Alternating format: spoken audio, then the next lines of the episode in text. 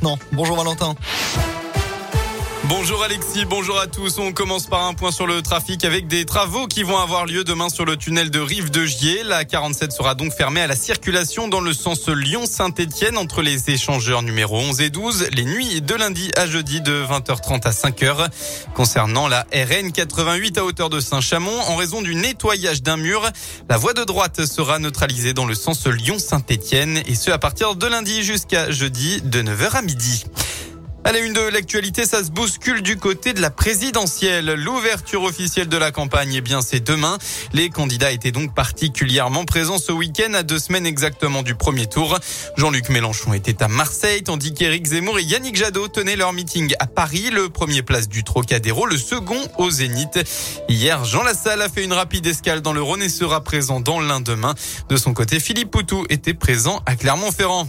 Dans la région, un feu d'appartement actuellement à Saint-Chamond, rue de la Cor. Le feu a pris au troisième étage et s'est propagé, euh, propagé pardon, au comble et au toit.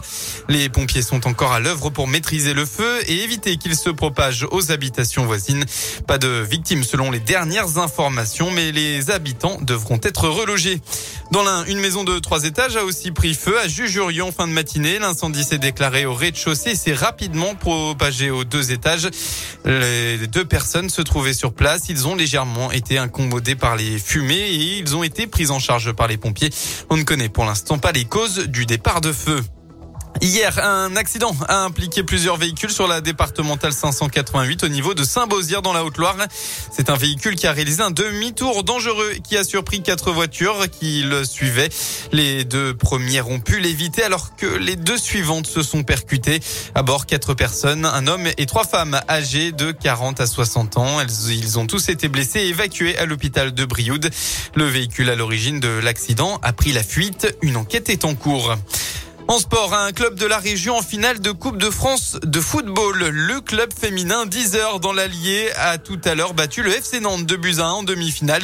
Exploit donc pour ces 10 heuriennes qui jouent en division 2 puisqu'elles affronteront euh, les ogres du PSG en finale.